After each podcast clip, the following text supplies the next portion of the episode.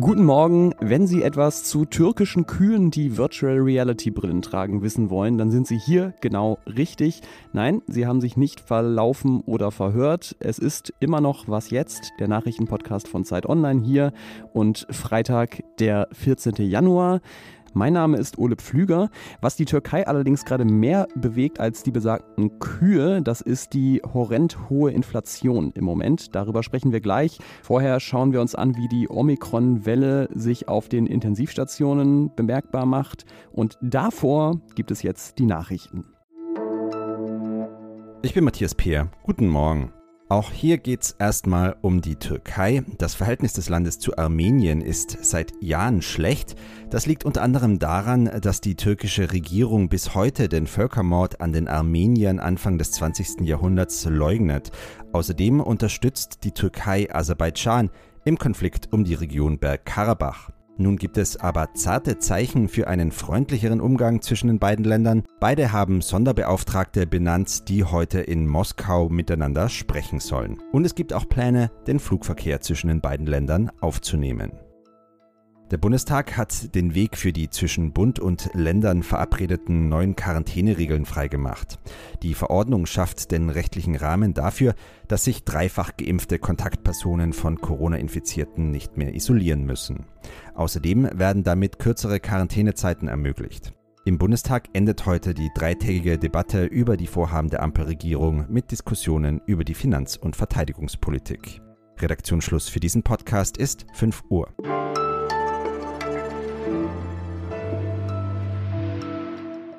Wo stehen wir eigentlich gerade in dieser verdammten Pandemie? Es wäre alles ein bisschen leichter auszuhalten, wenn wir wüssten, ob wir schon fast am Ende sind oder immer noch mittendrin. Das ist aber leider schwer zu sagen. In einem Artikel, den ich auf Zeit Online gelesen habe und den ich Ihnen auch verlinken werde, steht, wir sind jetzt in der Phase des Omikron-Paradox. Das klingt ein bisschen nach Astrophysik und Science Fiction, heißt aber eigentlich nur, nach allem, was wir wissen, ist eine Infektion mit Omikron gerade für Geboosterte viel seltener lebensgefährlich als noch mit Delta. Gleichzeitig ist aber natürlich die Gefahr, sich anzustecken, bei Inzidenzen von jetzt über 1000 zum Teil so hoch wie noch nie. Auch weil die Impfungen die Infektion ja nicht mehr ganz so gut verhindern wie bei Delta. Das heißt, Omikron füllt die Krankenhäuser dann trotzdem mit Schwerkranken. Ob es sie auch überfüllt, das ist ja eine der entscheidenden Fragen und dafür ist entscheidend, welcher Effekt stärker ist. Und um die zu beantworten, habe ich mir jetzt Verstärkung geholt von unserem Datenspezialisten Christian End. Hi Ole. Vor Weihnachten hieß es ja, wie letztes Jahr, wir bekommen jetzt bis Mitte Januar eigentlich keine zuverlässigen Daten zu Infektionen mehr. Das heißt, so langsam endet jetzt dieser Blindflug? Es ist ja Mitte Januar. Was sehen wir denn? Ja, wir sehen inzwischen einen deutlichen Anstieg der Neuinfektionen. Und zwar vor allem im Norden Deutschlands. Also in Hamburg, in Bremen, in Schleswig-Holstein, äh, da geht die Inzidenz wirklich durch die Decke. Anderswo, vor allem im Süden und im Osten, scheint Omikron noch nicht ganz so stark verbreitet zu sein und da sehen wir jetzt gerade noch nicht so eine krasse Dynamik. Was bedeutet das denn für die Intensivstationen? Also leeren die sich jetzt noch ähm, vom Ende der Delta-Welle oder füllen die sich schon wieder mit Omikron-Infizierten? Ja, auf den Intensivstationen sieht die Lage zum Glück deutlich besser aus. Also selbst da, wo die Infektionszahlen wirklich sehr schnell ansteigen, sehen wir gar keinen oder höchstens einen langsamen Anstieg der Intensivbelegung. Also das weiß man inzwischen relativ sicher, dass Omikron viel seltener auf die Intensivstation führt als Delta. Nicht ganz so gut sieht die Lage aus, wenn wir uns die Normalstationen in den Krankenhäusern anschauen. Da sehen wir zum Beispiel in Bremen schon einen sichtbaren Anstieg. Auch der ist aber deutlich äh, weniger steil als bei den Infektionszahlen. Ähm, wir hatten ja allerdings schon häufiger in dieser Pandemie die Situation, was heute gut aussieht, kann morgen schon hässlich werden. Und da ist vielleicht der Blick ins Ausland nochmal interessant, weil es gibt ja Länder, die sind schon ja ein Stück weiter in der Omikron-Welle, zum Beispiel Dänemark. Können diese Länder uns irgendwie was darüber verraten, was auf Deutschland noch zukommen könnte? Ja, ein Stück weit schon, wobei das schwierig ist, weil das wirklich in jedem Land gerade ein bisschen anders ausschaut. Das hängt zum Beispiel ganz stark davon ab, wie die Impfquote in, in den Ländern ist, auch die Boosterquote. Ähm, wir sehen jetzt aber in mehreren Ländern, dass die Zahlen genauso schnell, wie sie gestiegen sind, teilweise auch wieder abfallen. Also in Dänemark ist schon, glaube ich, auch in den Krankenhäusern gut was los, aber ähm, bevor da jetzt auch die ganz große Katastrophe kam, äh, fällt jetzt die, die Kurve der Infektionen auch schon wieder. Also das scheint nicht so schlimm zu sein. In den USA gibt es teilweise in den Krankenhäusern ganz ähm, schwierige Situationen, weil dort eben auch die Impfquote teilweise nicht so hoch ist. Und ähm, von daher kann man es nicht so allgemein sagen.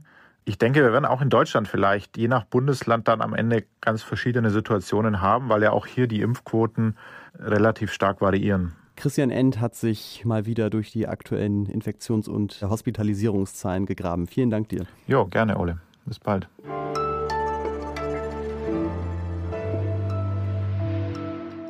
Und sonst so? Jetzt kommt die am Anfang versprochene Geschichte von der Kuh. Und zwar berichtet die deutsche Presseagentur von einem Bauern aus Zentralanatolien, der sich überlegt hat, wie er seine Kühe dazu kriegt, mehr Milch zu geben.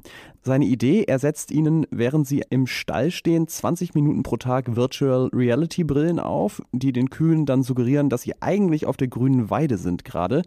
Außerdem hat er ihnen dann dazu noch Musik von Mozart und Beethoven vorgespielt. Tatsächlich scheint das zu funktionieren. Die Kühe haben in der Folge mehr Milch gegeben. Allerdings ist das natürlich jetzt nicht wissenschaftlich begutachtet worden bisher und auch Tierschutzorganisationen haben sich erstmal skeptisch geäußert. Der Bauer beteuert aber, dass die Kühe natürlich trotzdem weiter auf die Weide dürfen. Ganz neu ist die Idee wohl auch nicht, zumindest das russische Landwirtschaftsministerium hat das wohl schon mal so ähnlich ausprobiert.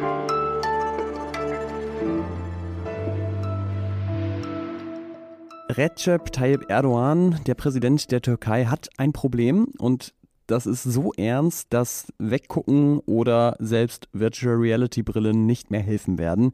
Gemeint ist die Inflation. In Deutschland äh, war es ja schon bemerkenswert, als die im Herbst auf 4% gestiegen ist. Vor allem für Menschen mit wenig Geld ist das halt ein Problem, wenn alles, was man zum Leben braucht, plötzlich eine Spur teurer wird. Aber es ist eben kein Vergleich zu dem, was gerade in der Türkei passiert. Da ist die Inflation nämlich innerhalb von einem Jahr auf 36 Prozent gestiegen. Gleichzeitig hat die türkische Lira gegenüber dem US-Dollar 90 Prozent an Wert verloren. Und meine Fragen dazu stelle ich jetzt der freien Journalistin Marion Sendka in Istanbul. Hallo. Hallo. Was sind denn die Hauptgründe für die hohe Inflation in der Türkei? Ja, es ist vor allem ein Grund und äh, das ist der massive Vertrauensverlust in die Türkei und ihre Wirtschaft. Das hat Erdogan einfach verspielt. Er hat über Jahre auch daran gearbeitet, nämlich den politischen Islam zu etablieren und so das komplette System der Türkei zu ja, verändern, kann man sagen. Und das ging eben auch Hand in Hand mit Unterdrückung von Andersdenkenden zum Beispiel oder Demokratieabbau, Vetternwirtschaft und so weiter, das ganze Repertoire. Und das Ergebnis, das sehen wir jetzt. Er hat äh, viele Feinde angesammelt, er vertraut fast niemandem mehr und, und das ist der Punkt, er ist offiziell ganz alleine für die Türkei verantwortlich. Das äh, sieht vielleicht nach außen nach Macht aus. Es ist aber keine Macht, sondern es ist schlicht überfordernd. Und das endet eben darin, dass die Türkei einfach auch wirtschaftlich nicht mehr verlässlich ist. Erdogan war ja auch deswegen lange sehr beliebt, weil viele Türkinnen und Türken einfach besser finanziell dastanden als vor ihm. Mhm. Wenn sich das jetzt ändert, was bedeutet das denn für ihn? Erdogan hat viele Krisen überstanden, das muss man auch sagen.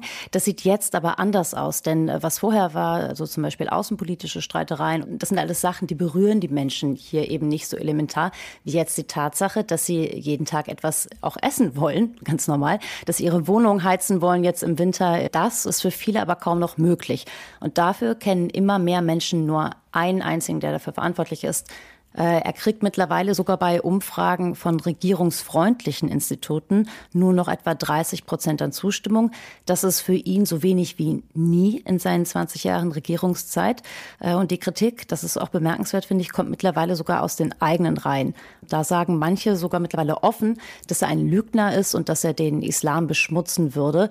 Äh, und andere geben immerhin schon in Umfragen an, dass sie nur noch aus Mangel an Alternativen, also an anderen islamisch-konservativen Politikern, zu ihm halten würden. Wie hat die Regierung denn versucht, das Problem in den Griff ja. zu kriegen und warum hat es nicht geklappt? Man versucht, die Zinsen niedrig zu halten, um die Inflation einzudämmen. Die allgemeine und anerkannte Regel in der Wirtschaft ist aber das genaue Gegenteil.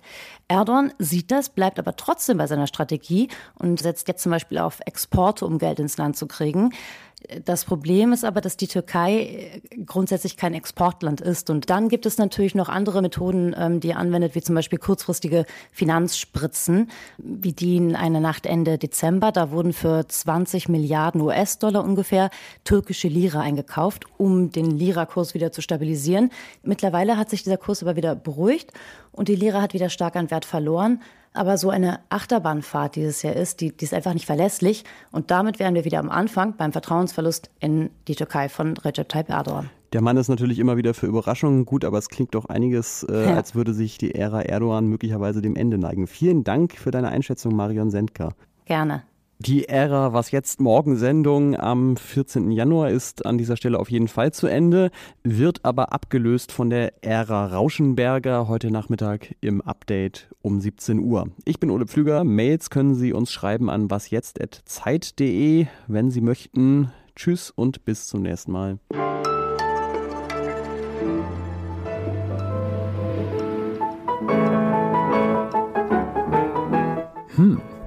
Kriege ich auch plötzlich Hunger auf Gras.